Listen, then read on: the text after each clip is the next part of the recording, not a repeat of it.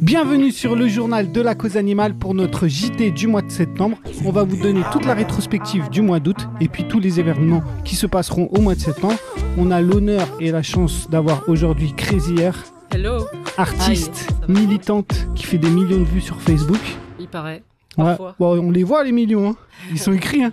Ouais. Et puis Nicolas Biscay de Ethics for Animal et qui a cofondé le collectif Espoir. Espoir. Voilà, Ouais. vous allez nous en parler tous les deux Mm. parce que euh, Crazy t'a donné de la voix pour le collectif. C'est ça, ouais, exactement. Ils sont, ils sont venus me demander un petit coup de pouce et puis c'est avec plaisir que j'ai accepté puisque c'est un collectif très sérieux, mais Nicolas va vous en parler. D'accord. Et Ouais. t'étais avec Greg Guillotin en plus. Ouais, ce jour-là, j'étais avec Greg aussi. Bon. ouais. Mm. Alors on va, recommen- on va commencer tout de suite avec une rétrospective sur ce qui s'est passé sur le JT3.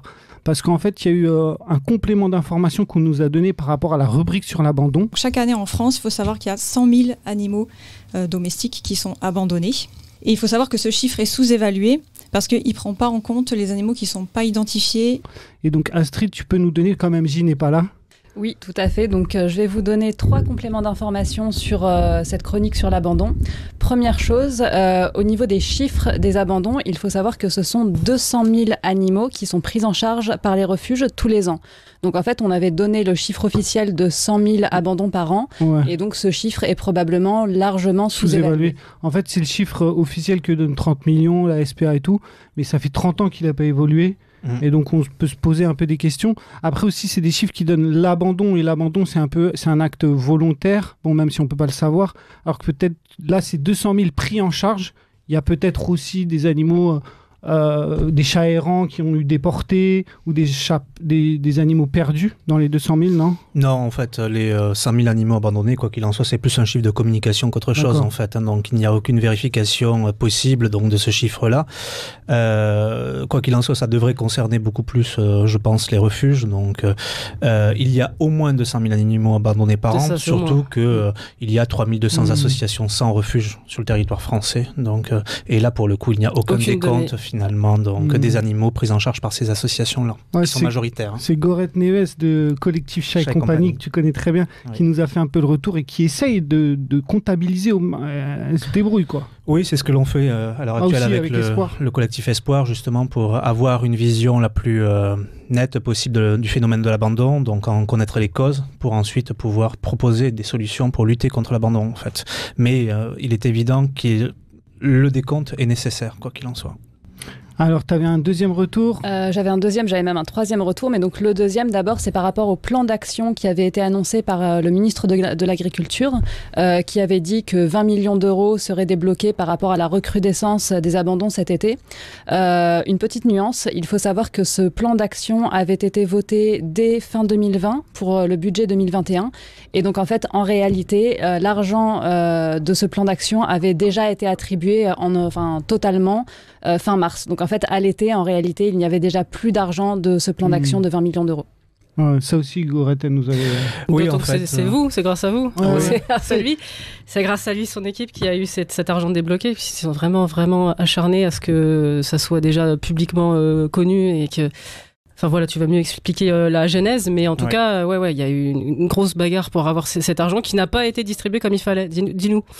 Oui, en fait, euh, le plus important, donc, euh, pendant le Covid, en fait, c'était de faire reconnaître les associations de protection animale. Beaucoup. Mais j'avais participé. J'ai Oui. même fait une vidéo. des- oui, Toi aussi, en effet, tout à oui, tout à fait. vrai. Et c'est vrai qu'aujourd'hui, euh, dans l'esprit collectif, finalement, enfin dans l'inconscient collectif, beaucoup euh, euh, limitent donc la protection animale à la SPA, sauf que la SPA, ce n'est que 55 refuges sur les 775 sur le territoire français, d'une part, et puis au-delà de ça, il y a 3200 associations sans refuge, et donc les deux sont complémentaires, évidemment, mais il a fallu euh, bah, batailler pendant de longues semaines auprès euh, bah, du ministère de l'Agriculture pour obtenir une aide donc pour ces associations de protection animale. Bon, aujourd'hui, ce sont plus les refuges hein, donc, qui ont été euh, servis, et tant mieux pour eux. Donc, mais euh, il y a beaucoup d'associations sans refuge qui sont euh, qui avaient besoin d'aide et aujourd'hui, parce que les- le ministère ne les connaît pas bien, finalement, n'a pas, elles n'ont pas été suffisamment aidées donc dans le cadre du plan de relance. Et aujourd'hui, c'est dommageable pour bah, pour les animaux en premier lieu. hein, donc ça, c'est Mhm. évident. Et alors le troisième complément d'information, c'était concernant euh, la loi sur la maltraitance animale. C'est ça, il y a la proposition de loi contre la maltraitance animale qui va être débattue au Sénat entre euh, fin septembre et début octobre. Donc ça, c'est une très bonne chose que ça arrive enfin sur la table. Par contre, il y a un article de cette loi qui est très problématique, c'est l'article 3 bis qui stipule que seules les associations avec refuge pourront faire appel à des familles d'accueil. Donc ça limite énormément la prise en charge des animaux de compagnie. Et il y a un autre élément, c'est également que euh, euh, cet article de loi stipule qu'un vétérinaire devra évaluer le comportement des animaux avant de les placer en famille d'accueil. Et ça sous-entend que le vétérinaire engage sa responsabilité sur le fait que l'animal ne présente pas de danger pour la famille et aucun vétérinaire n'acceptera de s'engager là-dessus. Donc là, on, on, rentre direct dans le vif du sujet parce que le collectif Espoir, il s'est monté sur cette euh, sur ce, 3 bis là. Oui, entre autres, oui, entre autres, c'était sur la lutte contre l'abandon et sur le 3 bis en particulier parce que là pour le coup, on avait besoin d'avoir de faire un focus sur la protection animale. Et c'est vrai que beaucoup n'avaient pas vu donc les dangers de l'article 3 mmh. bis. Mmh. Finalement, la proposition de loi est de lutter donc contre la maltraitance animale, sauf que c'est le seul article aujourd'hui qui va détruire 80% donc de la protection animale au niveau des animaux domestiques. Et c'est là où c'est problématique finalement. Alors après, il y a d'autres articles qui posent aussi souci donc euh, qui ne vont pas assez loin, mais en tout cas pour l'article 3 bis, oui, il y a un problème donc au niveau des familles d'accueil. Pourquoi il y a un problème? C'est-à-dire quel va être l'impact pour les associations de protection animale qui ont refuge et qui n'ont pas de refuge? C'est là où il y a un... Bah, euh, comme je le disais tout à l'heure, en fait, il y a les gens ils comprennent un peu plus. Alors, il y a 775 refuges et 3200 associations sans refuge. Majoritairement, en fait, ce sont les associations sans refuge qui, qui ont recours donc aux euh, familles d'accueil. Aujourd'hui, l'article 3 bis dit clairement que les familles d'accueil devront être sous la tutelle des refuges uniquement, en fait. Ça exclut euh, de facto. Les 3200. les 3200 associations sans refuge, soit 80% de la protection animale. Et donc, du coup, il y aura deux impacts. Le premier impact, ce sera la fin de ces associations sans refuge. Et le deuxième impact, une vague massive d'euthanasie, puisque les refuges, d'ores et déjà, nous disent aujourd'hui qu'ils ne sont pas en capacité de prendre en charge les animaux des associations sans refuge, et ils sont nombreux. Sauf que le gouvernement avant de, enfin, et le ministère, avant d'écrire cet article-là, en fait, n'a pas pris la mesure finalement du nombre d'animaux pris en charge par ces associations sans refuge, qui est énorme en fait, hein, donc mmh. clairement. Et aujourd'hui, euh, si toutefois donc cet article passe, eh bien oui, il y aura des dégâts dans la protection animale et ce seront les animaux qui seront les premiers, les premiers concernés. Mais c'est vrai que dans l'article 3 bis, bon bah, il y a aussi c'est une amende possible de 7500 euros pour les pour les refuges qui ne se mettraient pas en conformité ou qui ne qui ne serait pas, qui ne suivrait pas l'article 3 bis. 7500 euros, c'est totalement énorme, alors qu'ils ne hmm. sont que très peu subventionnés finalement sur le territoire français. Euh, en 2018, euh, l'État a donné 5 milliards d'euros aux associations, tout confondu en fait. La protection des animaux, animaux domestiques n'a eu que 64 000 euros. 0,00001% de cette somme, ce qui est aberrant quand même. Alors que ces associations, avec et sans refuge, qui sont complémentaires, réalisent quand même donc une mission donc euh, bah, de service public finalement, sans en avoir les, les, les, pouvoirs, mais euh, elles suppléent l'État et sans, sans ces associations-là, quoi qu'il en soit, donc, euh, l'État aurait une lourde facture à payer, je Pour expliquer aux gens, c'est vrai qu'il y a beaucoup d'associations de protection animale qu'on appelle protection animale, c'est-à-dire qui vont aider des chats errants, des recueillis euh, des, animaux perdus, euh, voilà. Tous les animaux qui sont abandonnés, achetés dans les animaleries sur le bon coin, ou même des fois adoptés à la SPA et qui, faute de suivi, ben, se retrouvent euh, balourdés. Comme tu dis, soit abandonnés légalement, donc généralement la fourrière demande une participation financière. Ça, c'est le truc légal où tu risques pas de prison. Hmm. Et puis après, il y a ceux qui les jettent dehors, comme on connaît, voilà, sans les avoir fait identifier, etc. Ça, la, la loi maltraitance, quand même, elle a renforcé euh, Soi-disant.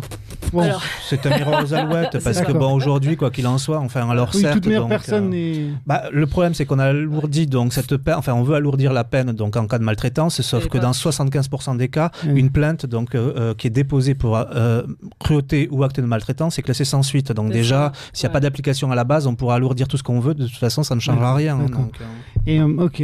Et donc donc toutes ces petites associations qui elles n'ont pas de refuge et qui ont juste des contacts en fait. Elles ont juste des personnes qu'elles connaissent, à qui elles peuvent placer. Des familles d'accueil, oui. Voilà, elles ne pourront plus exercer. Fini, terminé. Oui, tout à fait. Mais il y a aussi. Elles se mettent dans l'illégalité, c'est-à-dire qu'elles continuent à faire. Euh, donc, c'est-à-dire tout ce qu'on veut pas faire, tout ce, qu'on, ce dont on lutte, ce on lutte en fait, c'est-à-dire. Euh, bah, le collectif Espoir et je pense aussi le vœu du gouvernement au départ, c'est de professionnaliser la cause animale, de faire en sorte qu'il y ait des... un cadre en fait. Mhm.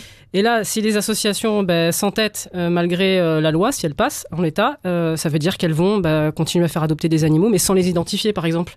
Donc ça va être du bricolage et Mhm. tout ce qui était mis en place du- durant des dizaines d'années pour que justement bah, euh, garantir aux animaux qui sont récupérés par ces associations euh, bah, de ne pas être abandonnés ou si jamais euh, ça se passe mal avec la famille adoptante de pouvoir récupérer l'animal et de, de le garder en charge en fait tout ça va être annulé D'accord. concrètement ou alors euh, ou elles, elles vont risquer des amendes enfin Et en plus, n'importe pour quoi. placer un animal, il faut faire, il faut qu'il y ait un vétérinaire. c'est ça ouais, mais c'est ouais. Alors c'est euh, avant la- le placement en famille, euh, avant le avant le placement en famille d'accueil par Ouais. contre. hein. donc c'est une une attestation d'un vétérinaire, donc une attestation de non dangerosité comportementale et physiologique.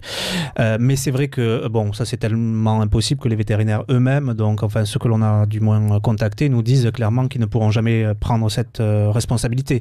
Mais c'est vrai qu'aujourd'hui l'article 3 bis est le seul finalement à être euh, à pouvoir augmenter à la fois le nombre d'a- d'animaux abandonnés et puis les cas de maltraitance aussi parce que ces associations sans refuge aujourd'hui font des enquêtes de maltraitance si elles disparaissent il y aura plus donc il y aura Il y aura beaucoup plus. moins d'affaires qui seront suivies de toute façon et beaucoup moins de cas donc euh, de maltraitance qui seront poursuivis Euh, ce sont des associations qui euh, mettent en place des campagnes de stérilisation aussi donc et qui gèrent donc la- les populations félines errantes et donc ça c'est aussi un point important donc et puis évidemment donc l'article 3 bis donc euh, générera des abandons sauvages donc ça c'est une évidence c'est ça. Ok. Mais Sachant que voilà, concrètement, par exemple, si toi demain tu vois un chien, je peux enchaîner, euh, qui se prend des coups tous les matins par, euh, par son propriétaire, t'appelles euh, les grosses fondations. Elles n'ont pas de- d'enquêteurs sur place. Elles n'ont pas le temps, elles n'ont pas les moyens, elles n'ont personne. Tu vas te rabattre sur une association locale. Donc une association euh, généralement sans refuge, avec des familles d'accueil. Cette association-là va faire l'enquête et va essayer de négocier la plupart du temps avec le propriétaire pour récupérer l'animal. Parce que si on rentre dans des procédures, comme l'a dit Nicolas, la majeure partie du temps, euh, bah, ça ne mène nulle part. Il y a rien, voilà. Donc euh, la personne se fait taper sur la tête. On dit oh attention, hein, allez hop, 300 euros d'amende avec sursis. Recommencez pas, vous avez inter... Et alors sinon, on, on prend l'animal, on le cède à- dans le meilleur des cas à l'association. Et puis on dit, vous n'avez plus le droit de détenir d'animal pendant 5 ans, sauf qu'il n'y a aucun fichier. Donc le mec Mmh. demain, il va sur le bon coin, il prend un animal, il va à l'animalerie, tranquille, il prend un animal. Ça veut dire que pendant 10 ans, cette association-là, elle est obligée de faire un suivi pour être sûr que la loi est respectée. Hmm. C'est pas normalement, c'est pas l'association de le faire, mais c'est ce qu'elle fait. Et ben là, à cause de cet article 3 bis, tu n'auras aucun euh, correspondant, personne à qui parler de ce chien, et tu vas rester à voir cet animal se faire baffer, taper, euh, maltraiter tous les jours, sans pouvoir agir. Voilà. Donc tu vois, c'est ça aussi le problème de cet article 3 bis, c'est le problème des politiques en général, c'est-à-dire que il y a euh, un vrai problème euh, entre la réalité, le terrain. Et euh, ceux qui ceux qui pensent dans leur tête Bien savoir sûr, des sûr, choses, voilà, sûr, ils sont complètement hors sol, comme dans plein de domaines. euh, Bien sûr, bien c'est sûr. surtout que l'article ne repose sur aucune donnée et en hein, plus, il repose sur aucune donnée. En plus, ouais, c'est. voilà. Nous, on croyait que cette proposition de loi, c'était c'était une avancée, c'était super. Ouais. Mais il y a toujours des pour coquilles les, en fait. pour les cirques et tout ça, mais bon, après, c'est. Voilà. Bon, alors, pour le concret, qu'est-ce que les associations ou qu'est-ce que les citoyennes et citoyens peuvent faire pour aider le collectif Espoir? Est-ce qu'il y a un truc à faire? Oui, alors il y a plusieurs choses à faire. Pour les, euh, pour les particuliers, quoi qu'il en soit, euh, ils peuvent signer donc, sur le site www.espoir.org un manifeste donc, pour alerter le gouvernement. Ça, c'est la première chose à faire. Euh, ensuite, donc, on s'est lancé dans un recensement à la fois donc, des associations avec et sans refuge, mais également donc, dans une enquête donc, euh, auprès des familles d'accueil, puisque ce sont les premières concernées donc, par cet article 3 bis finalement, et personne ne les a interrogées aujourd'hui. Et aujourd'hui, c'est vrai que lorsque on a fait une enquête auprès de 700 familles d'accueil à peu près, et euh, dans 92% des cas, en fait, euh, elles nous disent on est attaché aux associations sans refuge. Si toutefois aujourd'hui on nous oblige à être rattaché à, un refuge, on arrêtera notre activité de famille d'accueil, ce qui est quand même euh, Donc du coup, euh, aujourd'hui, donc on fait remonter évidemment ces informations sur nos réseaux sociaux. Donc les familles d'accueil peuvent participer à l'enquête, et puis les, les- les associations avec et sans refuge peuvent également participer à notre enquête, parce que aujourd'hui, il faut savoir que le gouvernement, le ministère n'a aucune donnée ou pas suffisamment finalement pour prendre en compte donc euh, bah, la protection animale dans son ensemble. Et je pense que l'article 3 bis est finalement la preuve donc euh, d'un manque et d'une méconnaissance totale sur la protection animale et notamment sur les, les associations avec et sans refuge. hein. Donc, je- Je sais même pas ce qui a motivé ce, ce- ce truc au départ. Moi, je comprends pas qu'on puisse. euh, Ouais, pondre des trucs comme ça au dernier moment sans avoir consulté les principaux intéressés, c'est assez fou quoi. Mm. Et Bah, puis on a voilà. bien demandé, mais on n'a eu aucune réponse sur les données en fait. Dombreval, il était un peu. euh, Bah, il nous répond pas, donc on espère qu'il nous répondra. Donc sur, euh, Mm. parce que c'est lui qui était en charge finalement de la première partie, hein, donc Mhm. animaux domestiques de cette proposition de loi. Et donc aujourd'hui, euh, on pose la question, mais euh, sur quelles données est-ce que vous vous basez finalement pour écrire cet article 3 bis?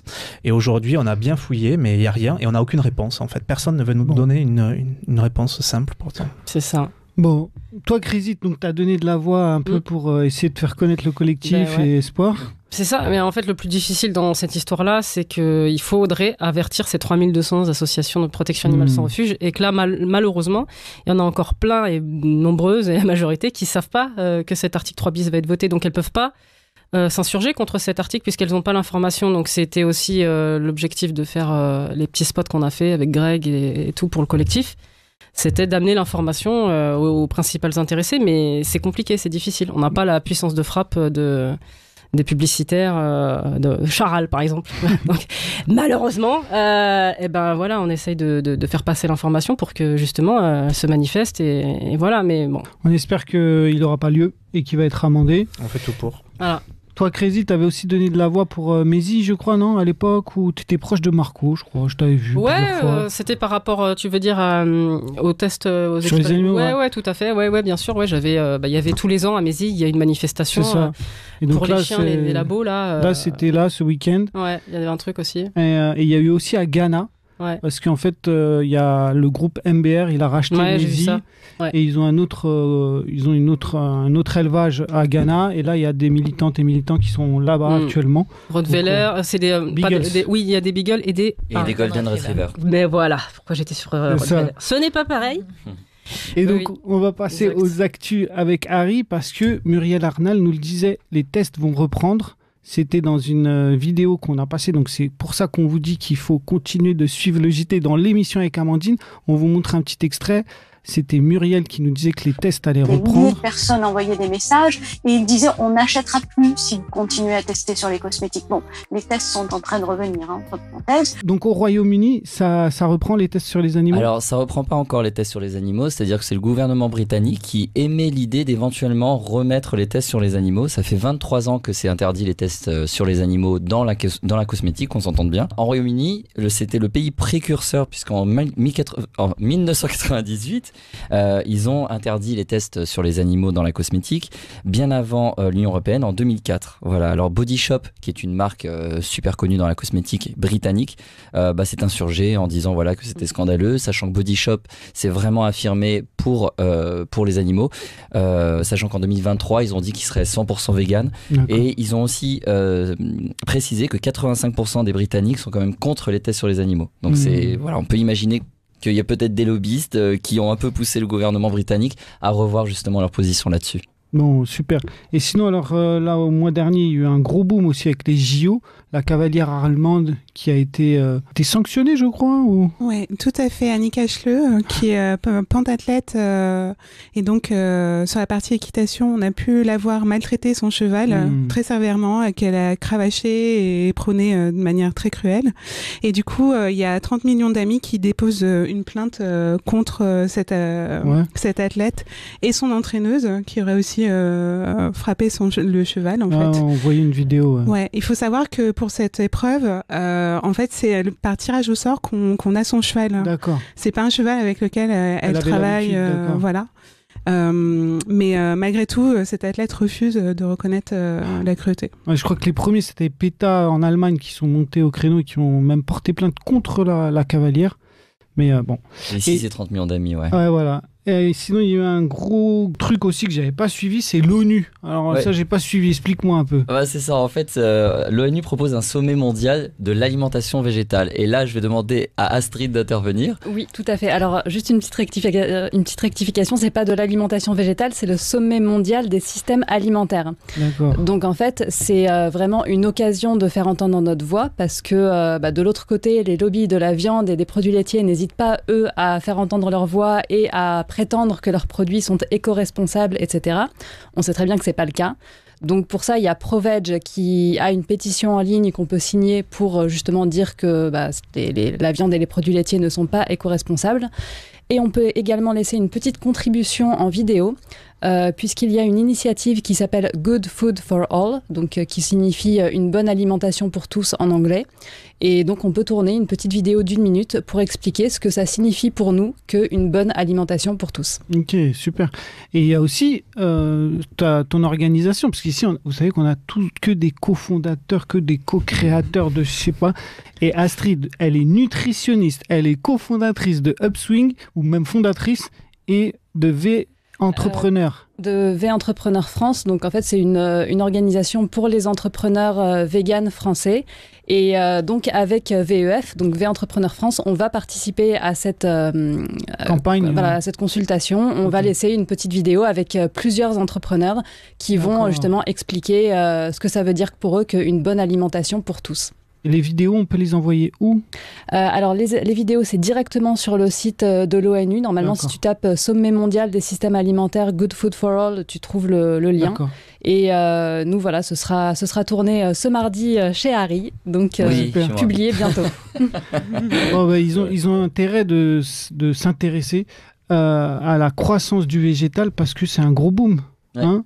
Mylène. en ce moment dit, on m'a dit, on m'a dit. Tout à fait. Bah, Il y a un rapport qui prévoit que la croissance du marché des produits vegan sera explosive, carrément.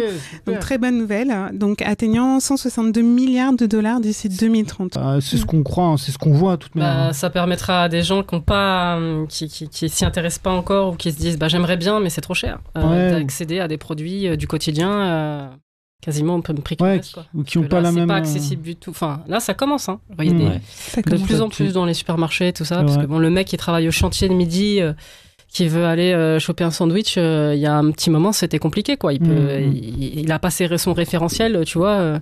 Et là, aujourd'hui, il peut quasi, il peut se faire un sandwich fromage vegan, là. Ça y est, Mhm. là, j'ai vu, il y en a de plus en plus. Tu Ouais, il y a verras, on a une petite surprise pour toi en plus. Ah ouais, d'accord, on va faire goûter des trucs. J'ai pris plein de poids, arrêtez ça, ça sera de l'eau. On a tous Et c'est tout. poids. Voilà, C'est- euh, stop. confinement. eh ben, tu Donc fais bien de bien. me dire que ce- ces ouvrières et ces ouvriers, euh, ils auront du mal parce que Lidl, il est en sa gamme vegan. Carrément, C'est une belle transition, merci, Ouais. puisque bah, nous on aime bien en fait an- annoncer les petites news euh, dans le monde vegan, parce que c'est aussi par le monde vegan, je pense qu'on va pouvoir faire changer les choses. Et oui, en- notamment Lidl en fait qui sort sa gamme vegan avec euh, une gamme qui s'appelle Vemondo. Alors euh, voilà, euh, je pense que ça va plaisir à ma maman. Coucou, elle est fan de Lidl, je pense en a beaucoup. Elle a des chaussures et tout qui sont sortis. Ah là. non mais les- vous savez les vrais fans de Lidl qui regardent les fascicules chaque semaine, Ah ouais. c'est incroyable, incroyable. moment, Et justement, ce mois-ci, ce mois-ci, dans le fascicule, il y avait, je crois, quatre pages avec que des produits. Ouais. Et alors super accessible, et ça c'est extraordinaire. Voilà, même Lidl, qui est vraiment un supermarché, on va dire plus abordable pour ceux qui n'ont pas forcément les moyens. Et bien voilà, le vegan, on casse les codes, c'est pas forcément C'est ça. cher. Algi aussi, je crois que c'est une marque allemande en fait. ouais. Algi, exactement. Ah, tu vas en Allemagne, je crois Ouais. que c'est le paradis. euh. Ouais. Tu- Voilà, t'es chez toi, t'es à la maison quand c'est t'es vegan. des meilleures villes euh, véganes de- du C'est monde. ça, quoi. voilà. Ouais, ouais. Il y a plus de végétariens là-bas qu'ici.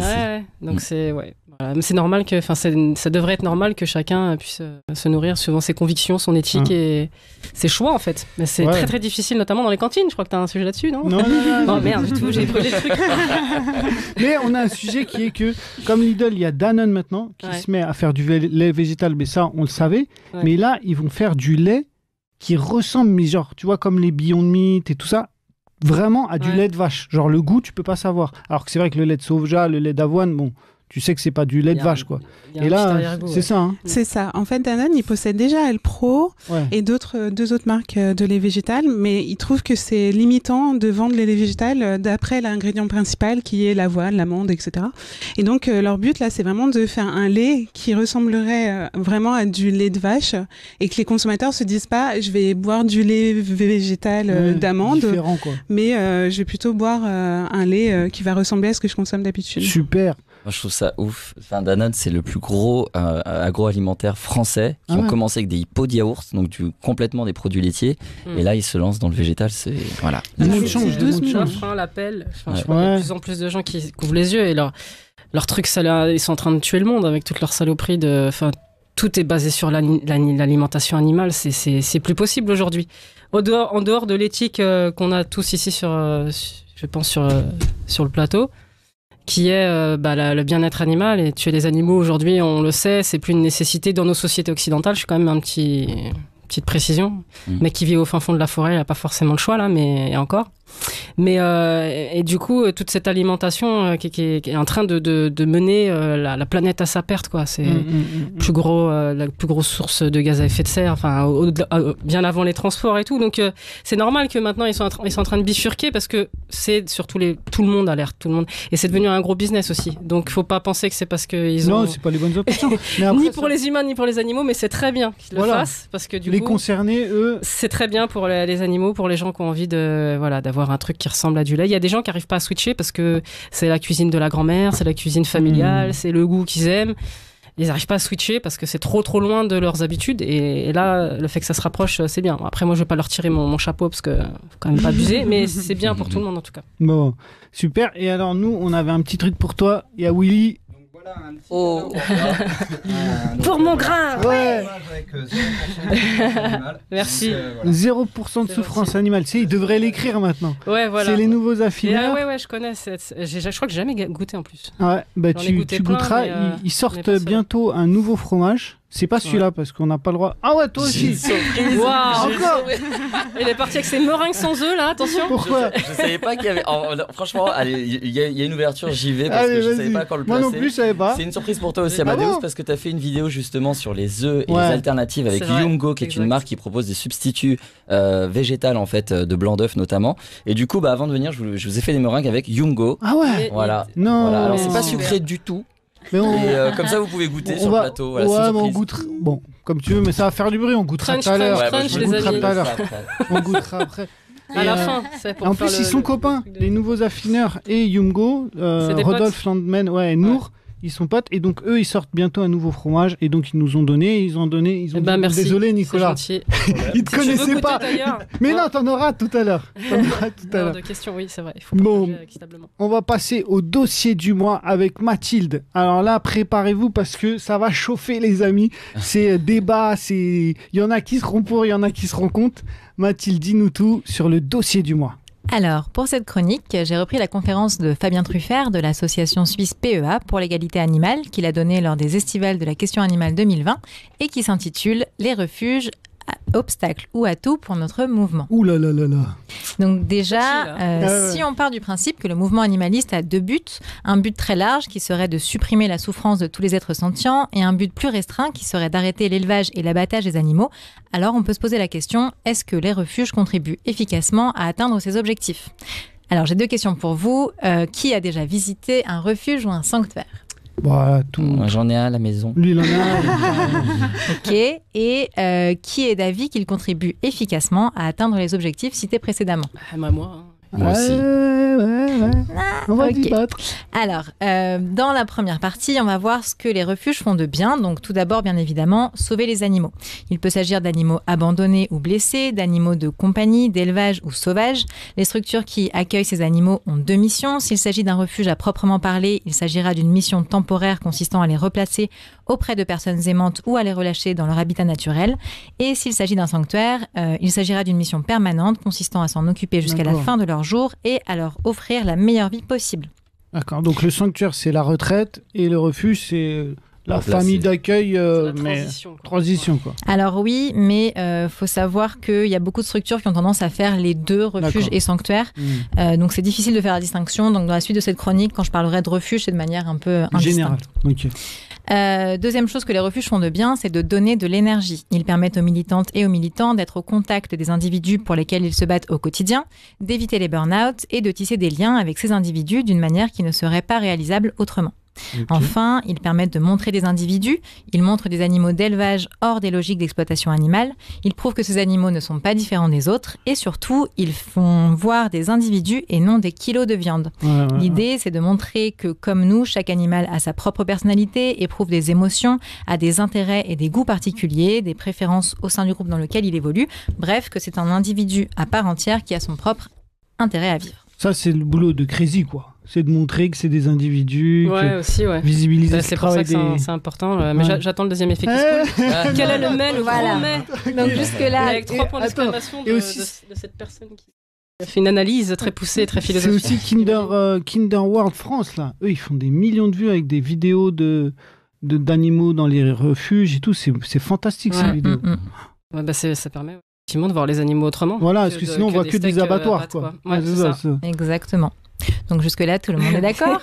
Passons maintenant à la seconde partie qui est légèrement plus clivante, à savoir ce que les refuges font de mal.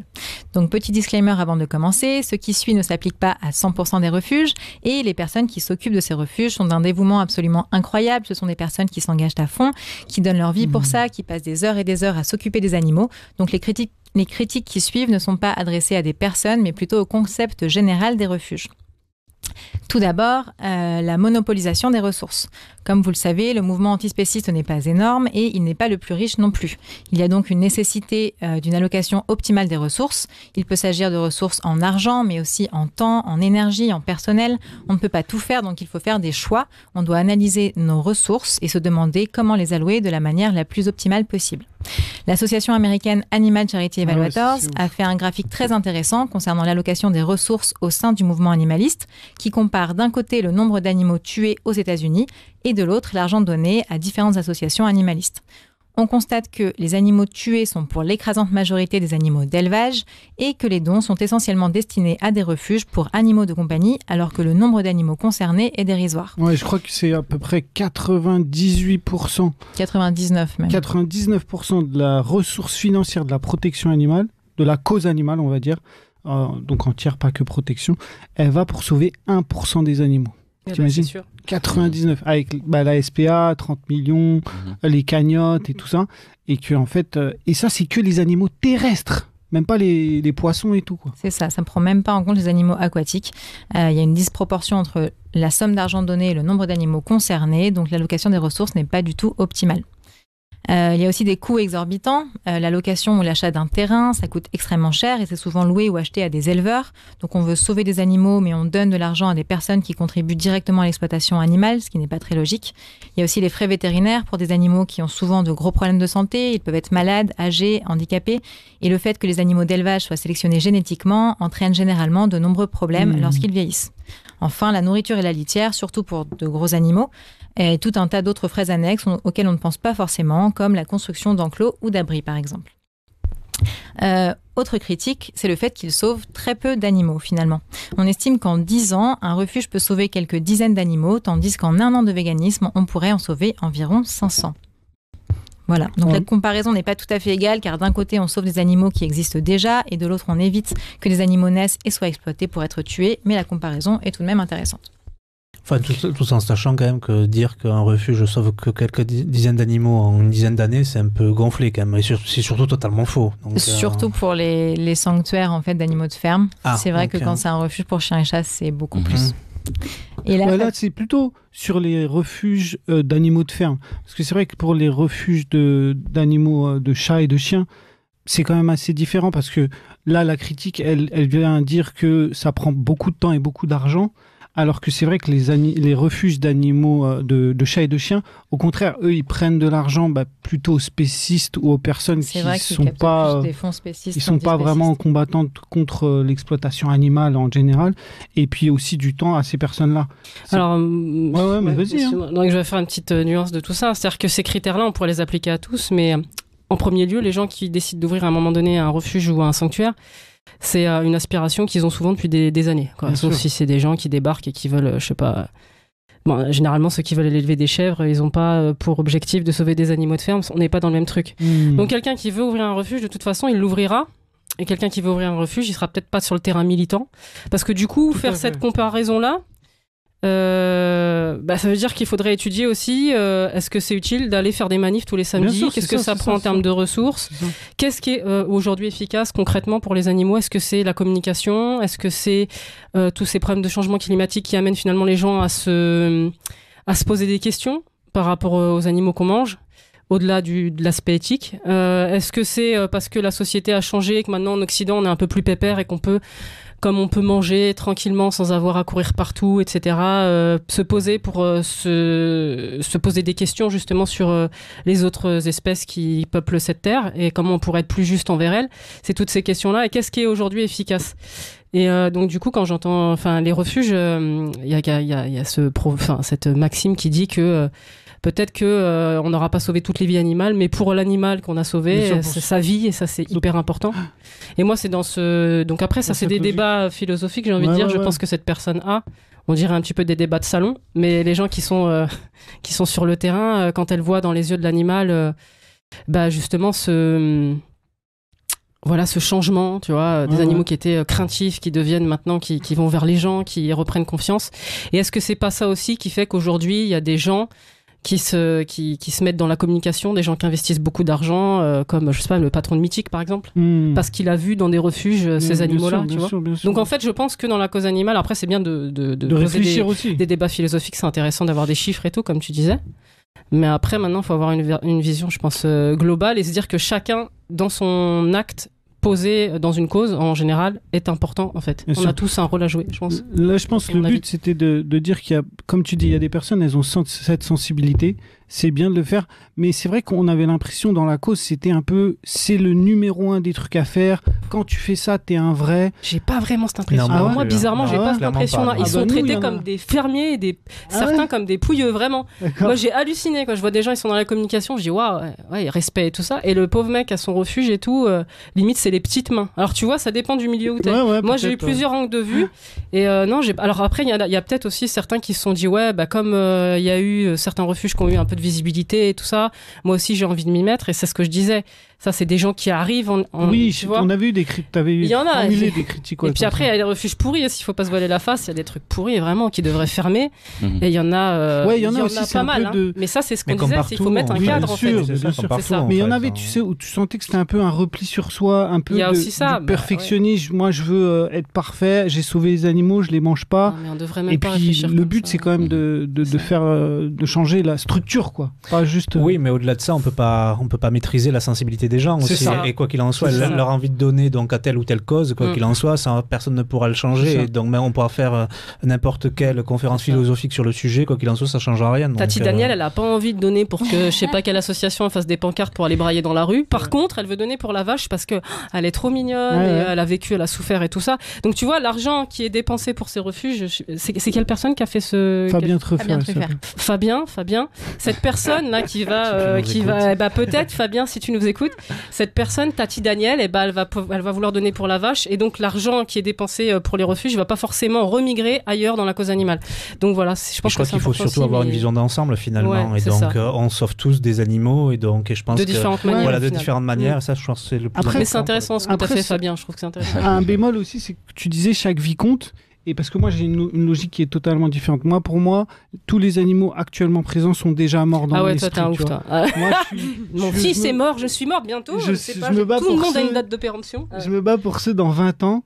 Et euh, et y a- t'as une belle image en plus que tu. tu... Bah oui, mais vous me laissez pas développer. Bah ouais, mais. Merde, c'est moi, me suis attends juste, et donc, Désolée. bah vas-y, donne Bon, ton. alors attends, parce que déjà, il y a Fabien qui pose la question de que faire avec 10 000 euros si on souhaite sauver les animaux. Et là, il donne plusieurs pistes. Il dit on pourrait sauver quatre poules et les, en- les entretenir à vie. On pourrait payer deux ans de vie à un cheval dans un refuge, salarier des personnes pour faire deux enquêtes en abattoir, publier 24 spots publicitaires de 20 secondes à la- sur le spécisme à la télé, euh, payer une personne pour qu'elle devienne végane, pourquoi pas, payer 10 000 personnes pour regarder une vidéo d'abattoir, payer une personne pour organiser un mois vegan ou stériliser 70 chats. On peut donc faire énormément de choses avec de l'argent, il faut juste savoir comment l'allouer de la manière la plus pertinente possible. C'est ce qu'on appelle l'altruisme efficace. Euh, Fabien critique aussi la stratégie des refuges, euh, qui est parfois peu claire. Tantôt les refuges disent vouloir sauver des animaux, tantôt ils disent vouloir sensibiliser la population, et leur but change selon les critiques qui leur sont adressées. Quand on leur reproche de ne pas sauver assez d'animaux, ils ont tendance à dire que leur objectif est de sensibiliser la population et que sauver des animaux n'est pas leur but principal. Et quand on leur reproche de ne pas faire assez de sensibilisation, qu'ils pourraient faire plus d'efforts sur leur site internet, communiquer davantage, proposer à des écoles de venir visiter le refuge, etc., ils ont tendance à dire que leur objectif est de donner un cadre de vie à leurs animaux, de leur offrir la meilleure vie possible et pas de leur imposer la présence d'humains qui peut être un facteur de stress. Il dit Mm. aussi que cette stratégie est vouée à l'échec et là, il prend l'image très parlante d'une baignoire qui déborde et il dit que si on imagine l'exploitation animale et la souffrance animale comme une baignoire qui déborde, l'objectif qu'on devrait avoir, ce n'est pas de prendre une petite cuillère pour essayer de la vider goutte à goutte, mais plutôt de couper le robinet. Au lieu d'extraire quelques animaux et de les placer dans un refuge, notre priorité devrait être de mettre fin à l'exploitation animale. Il faut fermer le robinet dans un premier temps et ensuite seulement on pourra s'occuper de tous les animaux qui sont dans la baignoire, qui sont déjà vivants qui existent déjà pour trouver une solution et leur offrir la meilleure vie possible. Alors s'il nous montre comment fermer le robinet, moi je suis partant. Et je, ferme mon refuge s'il Mhm. s'il me montre comment fermer le robinet. et ce temps, on laisse crever les animaux ou bien alors Bah, Bah, ça. en fait, en fait, En non, fait, mais le euh, truc, c'est que si tu, si tu te bats beaucoup pour ceux d'aujourd'hui, tu te bats pas. Tu peux Non mais pas c'est faux, te- c'est faux parce que comme on l'a dit, la cause animale c'est un ensemble. Parce qu'on peut pas toujours tout faire. Moi, j'essaye de faire un peu de tout, justement, euh, beaucoup de sensibilisation, mais aussi euh, d'aller voir les refuges, parce que je pense que la meilleure sensibilisation, elle est faite en regardant la- un animal. Moi, c'est moi. Mm. Personnellement, ce qui m'a convaincu d'arrêter de la, manger de la viande, Mm. on m'aurait discou- discouru, pendant fais des 15 ans. euh, hein, tu Les vois, mais ça c'est ma- meilleurs voilà. Exactement. Et moi, c'est de les voir euh, souffrir et pas forcément plein de sang d'ailleurs. Le regard avant Ouais, ouais. l'abattage, le, tu vois, ça, ça m'a vraiment touché, touché. quoi. Exactement. Et dire mettre fin à la souffrance ani- euh, animale, c'est comme dire mettre fin à la souffrance humaine. Et beaucoup de gens aussi, c'est des, des- des débats sans fin sur oui, hein, si c'était des humains, ah ben on serait déjà tous dans la rue, on aurait Ouais. défoncé les trucs. Si Il y a des Ouïghours qui sont en train de crever. Ouais, euh, on fait rien. euh, tu vois, euh, en Chine. il y a personne qui se mettait Ouais. devant les trains des ça, juifs alors qu'on savait Exactement, allaient- tu vois, Bon. par exemple, on parle beaucoup de la, la cause des, des femmes. euh, c- eh ben, c'est horrible en fait ce qui se passe en Arabie Saoudite et pourtant le gouvernement déroule le tapis rouge devant les Émirats Arabes Unis. Ça dérange personne, tu vois ce que je veux dire? Donc à un non, moment mais je- donné, cet, cet argument-là, il est même pas, il est même pas vraiment valide et je- valable. Et je pense que quand tu dis ouais, moi je me bats pour ceux dans 20 ans, moi je me bats pour ceux dans 20 ans, mais aussi pour ceux qui sont là. Et ceux qui sont là, comme dit Nicolas, je me vois pas les laisser crever, tu vois. Donc c'est pour Hmm. ça qu'à chaque fois qu'il y a un animal qui croise par exemple ma route, Ah, mais ça, on sait. hein. j'arrive pas On a à regardé. faire, euh, oh ben, ben, je compte sur euh, la mère Michel qui peut retrouver son chat, tu vois. Ah, il est là, euh, je vais essayer d'a- d'aider cet animal qui est là. Et je pense que le Vraiment, les refuges, ouais, c'est une question de sensibilité avant Mmh, tout. C'est des gens qui n'auraient pas sûr, fait autre chose, sûr. tu vois, qui auraient été Mais d'un autre chose. côté, je pense qu'en effet, il faut se battre pour arrêter tout. le robinet. Pour le Voilà, c'est ça. Mais c'est mais ça, c'est comme Harry. euh, euh, on n'est pas les solution seuls acteurs finalement dans, le, dans, bah, dans la partie d'échecs. Bien hein, sûr, en bien sûr. En fait, le but, c'était un peu de poser tout ça, de Mhm. dire qu'il y a plusieurs trucs. Et, réflexion. et- euh, qu'il y a des gros débats quand même qui se font là-dessus et que des fois il y en a tu vois qui sont un peu virulents moi on m'envoie tout le temps des cagnottes donc toi tout ça doit être ah, C'est une catastrophe, mais je les diffuse même pas. Je et voilà gens, je et peux moi j'ai ma justification et parce que moi j'essaie de c'est ma sensibilité aussi qui est d'échanger le truc structurel toi tu as plus la sensibilité de l'individu et on est Ah, les deux, en complémentaires vérité. oui oui mais, Non, tu mais- vois, mais je, je peux pas laisser un animal mourir devant moi. Après, il y a le- le- le- l'histoire des financements des refuges, et ça, c'est vrai qu'il faut s'y pencher, parce que faire la manche et la mendicité pour euh, beaucoup, tous les mois, pour avoir. Moi, ça, ça me, moi, je pourrais pas, je le dis plein de fois, je pourrais pas avoir un refuge si j'avais pas un système économique en parallèle pour le ça. financer. ça aussi Parce que franchement, euh, quand t'as. euh, et en plus, à un moment donné, t'arrives plus. En fait, t'as plein. T'as tes- comme tu dis, le, le robinet, il est ouvert tout le temps. C'est-à-dire que tu peux en accueillir 100 par jour des Ouais, animaux. ça. Donc, à, à un moment donné, si tu, fais, tu dis oui à tout le monde, t'as un syndrome de Noé, Le tu fais de la merde, les voilà. animaux, ils meurent euh, dans les coins. et je sais que toi tu les tu les recadres bien les, les refuges qui sont bah peu, ouais, euh, tu vois, il y en a quoi. deux, trois là, franchement, il faut que. Voilà, je Mais au-delà de ça, il y, a, mais- y a le problème de la reproduction, quoi qu'il en soit. Donc, Aussi, enfin, de toute euh, façon, comment enfin, est-il est possible de laisser reproduire autant d'animaux finalement de races alors que clairement il n'y a pas suffisamment de personnes pour pouvoir euh, Hmm. bah, les accueillir Donc à un moment donné, Et dans les euh, animaux Ah, la de ferme, pareil, tu stérilisation, vois. c'est ça, la stérilisation, euh, c'est la base en c'est fait. la à un base, moment donné, donc, c'est la euh, base. Puis combien d'animaux on produit pour qu'ils finissent directement à la benne? T'en parleras avec tes cantines, mais c'est ça. En fait, on impose aux gosses, par exemple, de manger euh, de la viande tous les midis, même ceux qu'on qu'on mange pas, parce que religion, parce que philosophie, parce que dégoût, parce que ce qu'on veut. Là, on leur met dans leur assiette. Le gosse, il mange pas la viande, elle finit à la poubelle. Tout ça parce qu'il faut maintenir, euh, tu vois, une certaine économie. Mmh. Ça, c'est dégueulasse. Tu vois, donc des animaux qui, meurent directement pour, Pour finir à la poubelle pour rien du tout, tu vois. Donc là, c'est scandaleux. Et, et donc ouais, enfin franchement, comme c'est trop trop long, on n'a même pas Non, une tasse d'une heure pour parler de ça. Mais voilà. On va même pas pouvoir finir, ma chère. Sauf si t'as deux, trois trucs, parce que là, l'heure avance énormément. Aïe, aïe, aïe. Ben, c'est dommage parce qu'il parle aussi du dilemme sur l'origine des animaux, parce que parfois c'est issu d'un sauvetage et ça entraîne des coûts personnels importants pour les militants. Euh, et puis quand c'est, ça provient pas d'un sauvetage, euh, ça peut, ça arrive euh, souvent qu'il soit acheté aux éleveurs et là ça Hmm. pose un réel problème parce que ça contribue directement à l'exploitation animale. Euh, il parle aussi de la communication prête à tout des éleveurs, Ouais, des éleveurs, pardon, des refuges. Euh, qui joue sur la culpabilité avec des messages comme euh, il reste trois jours avant la fin des croquettes, faites un don à notre refuge, sinon nos 100 chats vont mourir de faim. Et au Ah final, oui, mais on sauvera. partout. hein. Enfin, on est pareil. dans une, co- d'une so- dans une société de communication. Donc, ça. donné, euh, Bien Ouais. sûr, mais au final, on sauvera au moins 10 fois la vie du même animal car les refuges sont toujours à deux doigts de fermer. Et Ah s'ils ont assez d'argent, euh. Hmm. ne pas leur en donner davantage les empêche de se développer et de sauver plus d'animaux. Donc on se sent toujours coupable de ne pas leur donner d'argent. Je peux intervenir Ouais, bah, petite bien minute, sûr. en fait, Surtout toute toi. petite minute. Ouais, c'est ça, parce que j'ai un, un sanctuaire du coup euh, à la maison et j'aimerais intervenir justement pour donner un petit peu mon, mon, mon ressenti personnel et surtout mon, mon historique, mon expérience avec ce, ce sanctuaire. C'est que je pense que ce qui est super important, alors déjà vous avez raison sur l'aspect économique. Alors il se trouve que moi, mon sanctuaire, c'est mon C'est toi-même sanctuaire, c'est moi-même, voilà, je le Et finance. puis avec aussi. alors avec Arsaillot, avec ma marque, puisque j'ai une marque de, de sac à dos et du coup une partie Il n'y a des que des bénéfices. cofondateurs. Mm. ici. Ouais. Un don, quoi. Une façon. partie des bénéfices, voilà, donne en fait euh, à l'association.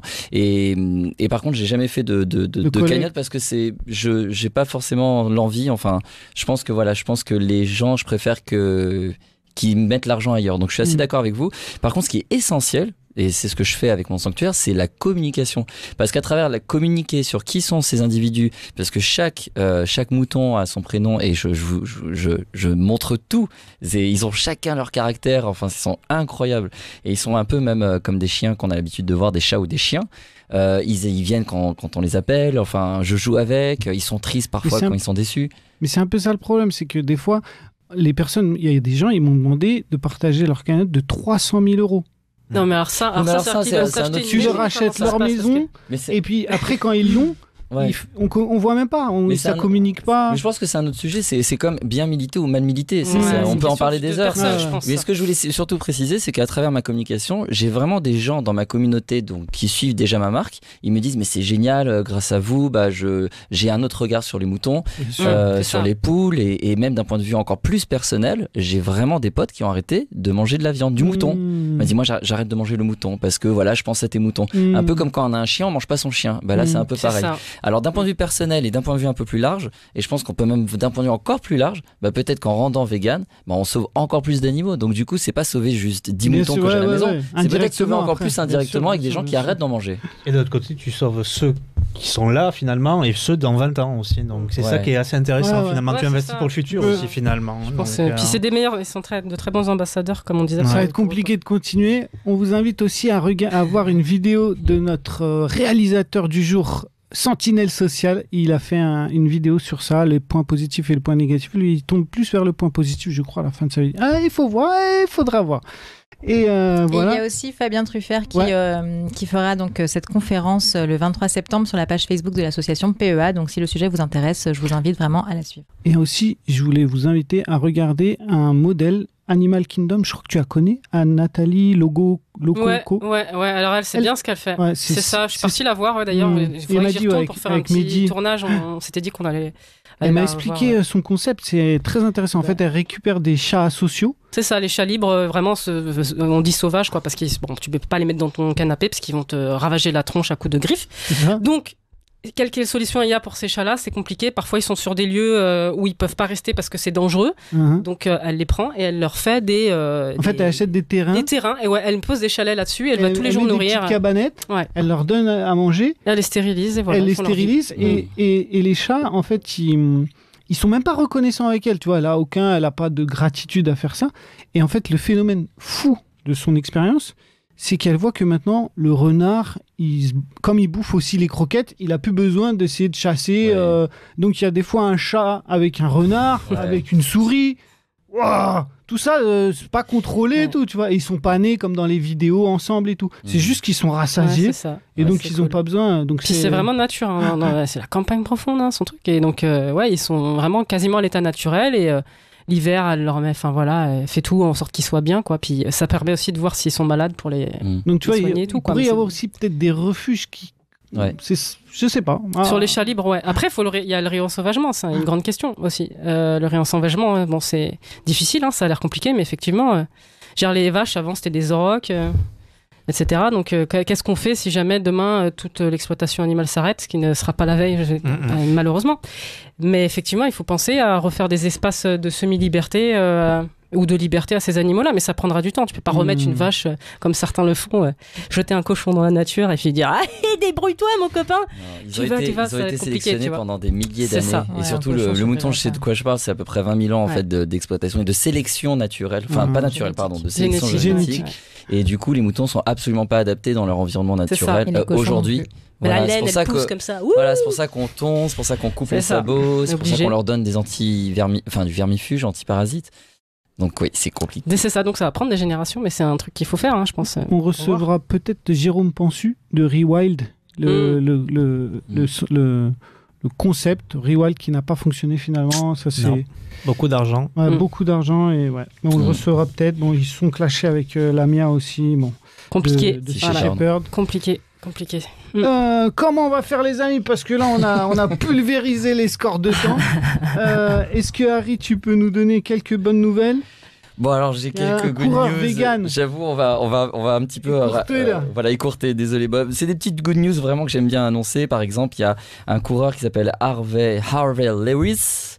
Alors imaginez euh, Nicolas Crazy, combien de kilomètres il a couru C'est la course de marathon la plus la plus difficile du monde? Est-ce qu'il a fait plus que Forrest Gump Ah, je, crois- je suis pas sûr, pas plus que Forrest Gump. Non, non. Mais il a couru pas. 217 km Wow. sous 55 degrés Celsius. C'est dans le Death Valley en Californie. Ah ouais, bah, Ouais, c'est Vallée de la mort, là. ouais, Vallée de la mort. Il a fait plusieurs fois cette course, il a gagné plusieurs fois et là il a battu les records en fait. Et il est vegan. Et il est vegan, il est vegan. C'est ça qui est bien. Ça, prouve qu'on euh, ne meurt pas comme ça au bout de 5 ans d'un coup. Ouais, donc euh, encore, encore une fois. On n'est pas mec, on n'est pas mec, je le prouve Ah là. non Je le prouve. Ouais, Toi et moi on le prouve. hein. Ah, on le prouve, tu vois, c'est- voilà. Non, non, ça va. Euh, Il y a aussi avec le sport, il y a Liverpool FC. Ouais, Liverpool FC s'associe à Korn pour lancer euh, ces jours de match sans viande. Donc vraiment le but c'est euh, de nourrir les fans de foot euh, avec de la nourriture végane délicieuse, voilà. Putain, ça va les rendre plus sympas. Ils vont pas se foutre Ouais. sur la gueule à la fin des matchs. C'est pas magique, ça serait bien. ouais. Pendant l'Euro, on avait mentionné aussi, il y a un petit club euh, anglais, britannique, euh, Mm. qui est 100% vegan. Ouais, ouais. Il y a cool, ouais. David Beckham qui est devenu vegan euh, Oh. fin 2020. ouais. Est-ce que c'est de la com ou pas Hein, euh, On connaît Nabila, elle était végane une semaine. Après, Jennifer a Lopez aussi. euh, voilà, On son chien, je sais pas ce qu'elle a fait. hein, je rigole. Ouais, non, ouais. Mais ça serait une- bien, ça serait bien, parce que oui, il y a des suivis, quoi. Mais c'est bien ça quand il y a des vrais influenceurs qui, qui. Mais il faut que ça soit. Durable et vrai. C'est ça, ouais. Parce que si c'est juste un phénomène pas de tous mode, des compliqué, Phoenix, que quoi. coup- ouais, c'est ça. Il y en a plein qui sont pas. Il y en a qui sont revenus en arrière et tout. Non, mais les vrais, les vrais sportifs, Serena Williams. euh, Ouais, voilà, eux, c'est sur la durée. Djokovic, toujours- euh, voilà, ouais, on ouais. sait que là, ils sont véganes et ça. depuis longtemps, et ils, ils agissent pour la cause puisqu'ils sortent aussi des chaînes de restaurants véganes. Hmm. Il y en a qui investissent aussi, je pense à Drake, je pense à, à Jay-Z, voilà, qui investissent vraiment dans du vegan. Mm. Ça, Bon. c'est pour, revo- faut revoir euh, les anciens, euh, les Ah, les anciens épisodes. Ouais, ouais, on a parlé de tout ça déjà. L214 a sorti une nouvelle enquête. Ouais, alors là, je vais vraiment faire rapidement. En fait, L2, enfin, pour les enquêtes de ce mois-ci, il y a eu le L214 qui a lancé une enquête, euh, enfin, qui a, qui a, euh, lancé oui, une enquête sur euh, l'élevage de cochons dans Lyon.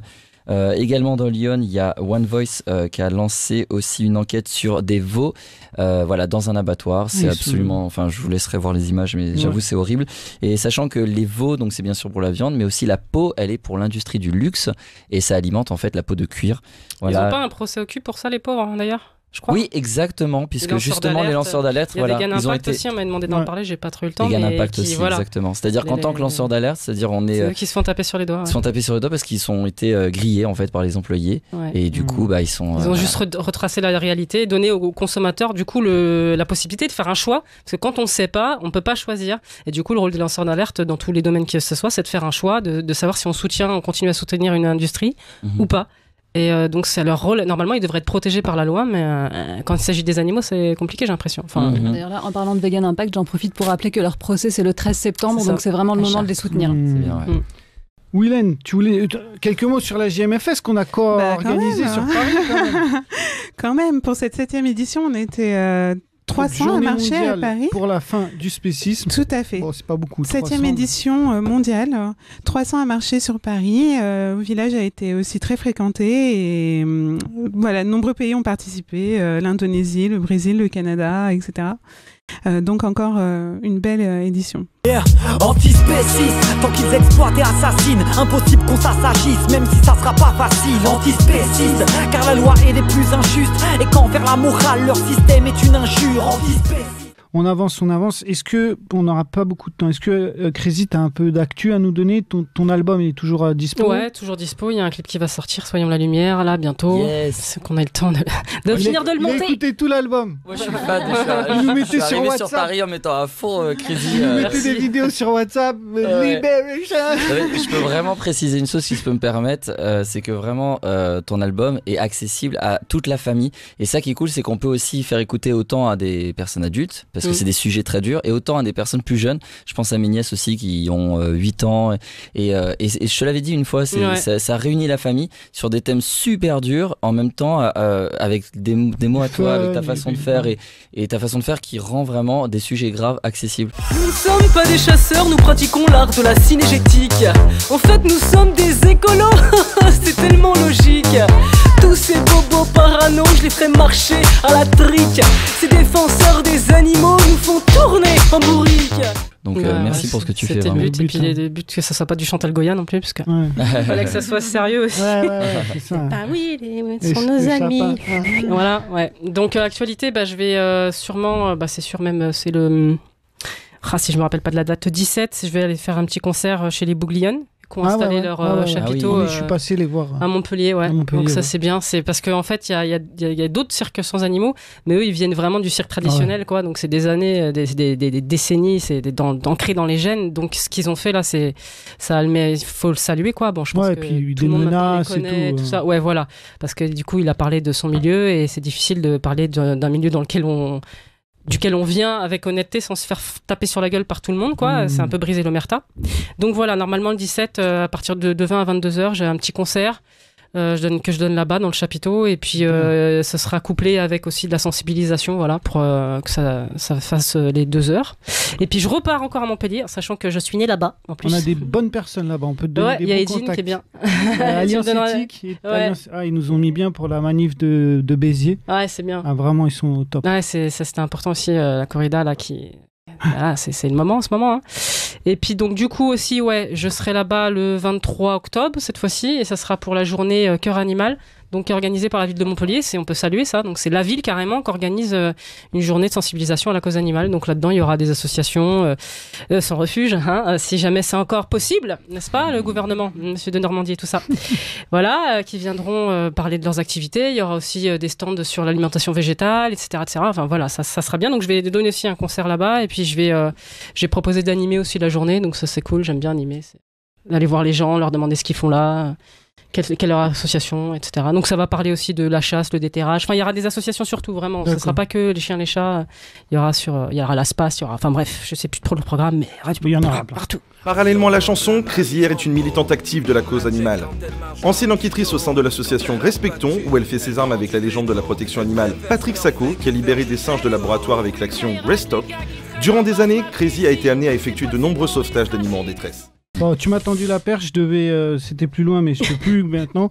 Euh. Il y avait la manif à Béziers Ouais. anti-corrida, euh, ça s'est super bien passé. Ils ont réussi à réunir toutes les associations anti-corrida à Béziers, Mm, C'est bien avec ça. Chris Turner qui passait, qui faisait l'animation et tout. On était là-bas avec Willy, euh, c'était Mm. top. Nous ne sommes pas ici parce que nous n'aimons pas les traditions. Nous ne sommes pas ici parce que nous voulons vous emmerder. Nous ne faisons pas 800 km pour emmerder des personnes. Nous sommes ici pour vous donner un cadeau. Un cadeau qui est un changement de vision du monde. Un changement de vision sur les animaux. Ce n'est pas en torturant des animaux et en les tuant que nous faisons élever l'humanité. Et bien au contraire, en allant dans les corridors, nous salissons notre humanité. L'humanité va grandir lorsqu'elle aura compris que la compassion et la noblesse est dans son sang. Donc on leur fait aussi un petit dédicace. Toi Nico, est-ce que tu as une action Moi je voulais parler de ton passé, tu as fait 30 ans dans la cause animale. Non, 30 ans, non, 25. mais 25, oui, ah ouais 25 ans. Sinon, il avait 5 ans. C'est ça. Ah, ouais, ça- ça- Non, je suis plus vieux que ça quand même. Mais euh, euh, oui, oui, non. L'actu, euh, c'est- bah, c'est espoir. C'est surtout la campagne. Oui. Euh, là, on se mobilise jusqu'au 30 septembre, donc 1er On octobre rappelle. au Sénat. E-S-P-O-A-R. Exactement. Ouais, Est-ce que c'est l'acronyme de l'Observatoire économique et social de la protection animale que nous avons créé, donc pour avoir des données donc chiffrées donc Voilà. sur la protection Donc, animale. Notamment avec Gorette Neves. C'est ça, avec One. Voice aussi, donc One euh, qui Voice. soutient, et puis large des associations également. Super. Et indépendant. Parce que du coup, c'est aussi en réaction à ce qu'il voulait Oui. faire le gouvernement. Un observatoire, euh, oui, Ces petites données personnelles comme ça, pas de transparence et tout. Et donc, vous voulez rendre ça transparent, vous, oui, j'imagine. totalement. L'idée est d'être indépendant et d'avoir des données donc pour pouvoir euh, bah, les les analyser surtout et donc lutter contre le phénomène de l'abandon. Et tu venais de AFIPA, on m'a dit, euh, Oui. Nicolas, c'est un ancien, il avait créé l'AFIPA, ça faisait ça. du buzz à l'époque, c'était un peu le péta de la protection animale, il regroupait les stars et tout, c'est ça Ouais, hein c'est ça, ouais. Exactement. Bah, je travaille avec des gens bien, moi. Ah, c'est bien, c'est T'inquiète bien, pas, ça. je choisis maintenant. Astrid, je te donne deux minutes parce que c'est vrai que c'est la rentrée. On est à spécial rentrée, spécial refuge et spécial rentrée. Et tu voulais nous parler des enfants Ok. Allez, bah, je vais faire rapidement. Très, Donc, très euh, en fait, j'avais une petite chronique assez courte sur euh, les enfants véganes et le but, c'était tout simplement de casser les clichés et les idées reçues parce qu'il y a énormément de légendes urbaines qui circulent sur le véganisme et encore plus quand on parle des enfants véganes. Donc, tout d'abord, on va commencer par les avantages à donner une alimentation végétalienne à son enfant. Euh, il y a moins de risques d'obésité, moins de risques de développer des maladies cardiovasculaires, euh, de l'hypertension ou du, dia- du diabète à l'âge adulte. Euh, et on constate également que les enfants végétariens ou végétaliens ont une consommation accrue de fibres et de fruits et légumes. Pour prouver ça, d'ailleurs, pour prouver que les enfants véganes vont bien, on a quelques photos de deux enfants véganes. Donc voilà, Loïs, 4 ans et demi, qui est végane de naissance. Et on a également, on peut voir Alban, 18 ans, qui est végane depuis ses 15 ans. Euh, donc je crois que tu avais peut-être quelques questions sur Ouais. les nutriments. Non, c'est que les, pa- les parents, souvent, ils ont peur donc pour la protéine en règle générale, c'est ça? Voilà, c'est ça. Alors les protéines, il faut savoir qu'il y en a partout. Donc en fait, c'est un faux problème. Et euh, on sait même que les, les enfants, en moyenne, consomment quatre fois trop de protéines. Euh, donc les enfants omnivores. Donc il faut savoir que voilà, les protéines, ça n'est absolument pas un problème. Euh, après, il y a quelques autres euh, aliments, enfin quelques autres Ouais, le nutriments le auxquels fer. voilà, il faut faire un petit peu attention. C'est le calcium, le fer, les oméga 3, mais tout simplement parce que quand on n'est pas habitué à consommer de façon végane, il faut apprendre un petit peu à équilibrer ses apports. Mais en soi, c'est pas parce qu'il n'y a pas de calcium ou parce qu'il n'y a pas d'oméga 3 dans l'alimentation végétale, Hmm. c'est tout simplement parce qu'on manque d'habitude cette- de voilà d'avoir ce, ce type d'alimentation. Euh, notamment pour le calcium et pour, pour les oméga 3, je recommande largement les algues. C'est un super aliment. Donc voilà, Mm. manger des algues. C'est vrai que c'est pas une habitude qu'on a, quoi. Manger des algues, bon. C'est ça. C'est pour ça que les Asiates, ils ont, un- je crois, des centaines, de, des milliers de, des centaines d'années de, sur de, d'avance sur nous, en fait. Ouais. Et puis c'est c'est marrant parce que c'est les pays qui consomment pas de lait. Mm. Oui. Et maintenant, Et- ils sont tous malades en en consommant d'ailleurs. Et voilà. Ah, là, et, c'est une et- et catastrophe, nous, c'est les, pays qui consomment le plus de lait, c'est les, qui- les pays qui ont le plus d'ostéoporose. Mais c'est ça. Mais parce qu'en en fait, c'est récent aussi cette surconsommation de lait. C'est après la deuxième guerre mondiale. Là, ils ont Mmh. Il faut mettre du lait à tout le monde. Pierre plein de viande, France. plein de lait. Oui. Allez, ça, ça hop, de lancer l'année 50, l'économie hein. et paf, et voilà. Et donc du coup, Et tout le monde est malade maintenant. Alors là, il faut faire très attention, c'est la B12. Voilà, et là, on la- blague pas avec ça, la tous les vitamine véganes. B12, c'est ça, c'est la seule chose pour laquelle il faut se complémenter et forcément complémenter son enfant également. Donc euh, juste au niveau des doses, pour euh, avoir un petit, un petit chiffre, pour les enfants, c'est entre 2,5 et 6,5 microgrammes par jour.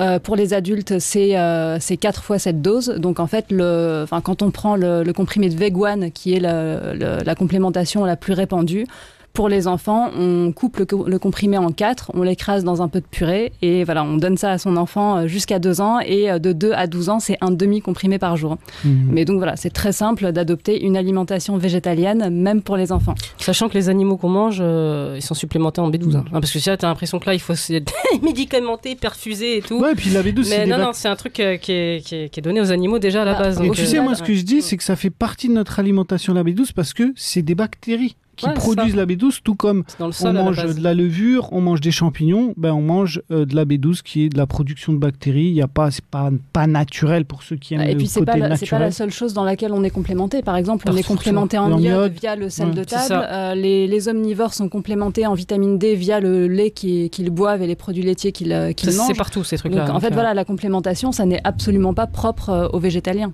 Ok. On avance, on finit, les amis. Euh, on rappelle que quand même, tu as aussi une marque Upswing pour la rentrée si on veut des chaussures Voilà, pour les c'est ça, enfants. parce que tu avais vu que le marché ne produisait pas de chaussures Bah, pour les c'est enfants. ça, en fait, j'ai constaté depuis que je suis végane qu'il y avait euh, de plus en plus de produits véganes, qu'il y avait notamment des chaussures pour adultes qui arrivaient, mais pour les enfants, il n'y avait rien. Donc, euh, j'ai fondé une marque de chaussures véganes pour les enfants qui s'appelle. Upswing. Bah, bravo à toi. Euh, on vous rappelle, le mois prochain, bientôt, dans quelques semaines, on sort notre future euh, émission sur les poissons avec Amandine, Sébastien Arsac, euh, Muriel Arnal. Ça sort dans très bientôt. Un petit débat.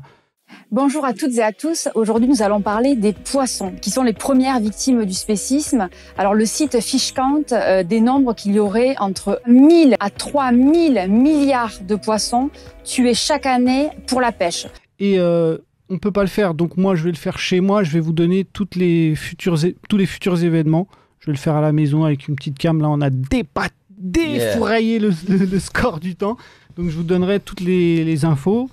Alors, vendredi 10 septembre à 10h45, manifestation L214 contre l'enfermement à vie des poulets. Ça se passe à Guingamp. Samedi 11 septembre à 14h30, rassemblement et happening anti-corrida à Arles, organisé par No Corrida. Samedi 11 septembre également à 9h30 jusqu'à 18h, il y a le village Aïmsa à Châtelet-les-Halles sur Paris. Et dimanche 12 septembre à 15h30, manifestation devant le cirque Lydia Zavata avec Paris Animozoopolis Paz. Dimanche 12 septembre à 14h30, manifestation pour l'abolition de la corrida à Dax organisée par le Crack Europe. Dimanche 12 septembre encore à 14h30 et si c'était toi la victime organisée par 269 Life sur Paris, dimanche 12 septembre à 10h, portes ouvertes du refuge L'écrin vert dans le 72, le 18 septembre de 11h au 19 septembre 20h, Smile Vegan Pop Festival à La Vidette. On essaie de vous retrouver là-bas. Samedi 18 septembre à 10h, marche unitaire contre toutes les chasses One Voice à Toulouse. Samedi 18 septembre à 10h, happening pour les dauphins de Taiji Cétacé à Nantes. Samedi 18 septembre à 17h, Nîmes, rassemblement anti-corrida, ça va être chaud avec Nathalie Valentin. Samedi 18 septembre à 13h, Stop Corrida à Capieux avec One Voice. Et dimanche 19 septembre à 10h, portes ouvertes du sanctuaire, protection animale Charente à Ventouses avec Tiffen Gomer, on salue. Et lundi 20 septembre à 10h, la chasse, un problème mortel par One Voice à Fort-Calquier. Je ne connaissais pas cette ville mais fort calquier, donc euh, lundi 20 septembre et samedi 25 septembre à 14h, marche climat, on ne marche plus. à République, samedi 25 septembre, Nice, une vie de souffrance pour les cochons avec L214. 30 septembre, exigeons une loi pour les animaux au Sénat avec le Parti animaliste. Nous vous ferons un super live là-bas. C'est la grosse manif à aller si vous pouvez en semaine. Et le week-end, il y aura une autre grosse manif où on va aider en animant. Samedi 2 octobre à 12h jusqu'à 18h, la marche contre la fourrure de 2021. Dimanche 3 octobre à 14h, la chasse, un problème mortel à Paris. Vous avez un petit dernier mot, les amis? Merci Nicolas. allez, euh, allez, allez, allez, euh, signer le truc de Nicolas sur Espoir là. Allez, Manifeste. allez, ouais, il faut- le manifeste, absolument pas. E-S-P-O-A-R. Cet amendement Ouais. doit être Ah, amendé. hein, Ah, enfin, ah. ce, ce texte, ce 3 bis là, c'est c'est pas possible. Voilà. Merci à toutes et à tous. Ciao, Merci. ciao. Ciao. Salut. Merci. Vous écoutez Armada. Armada. Armada.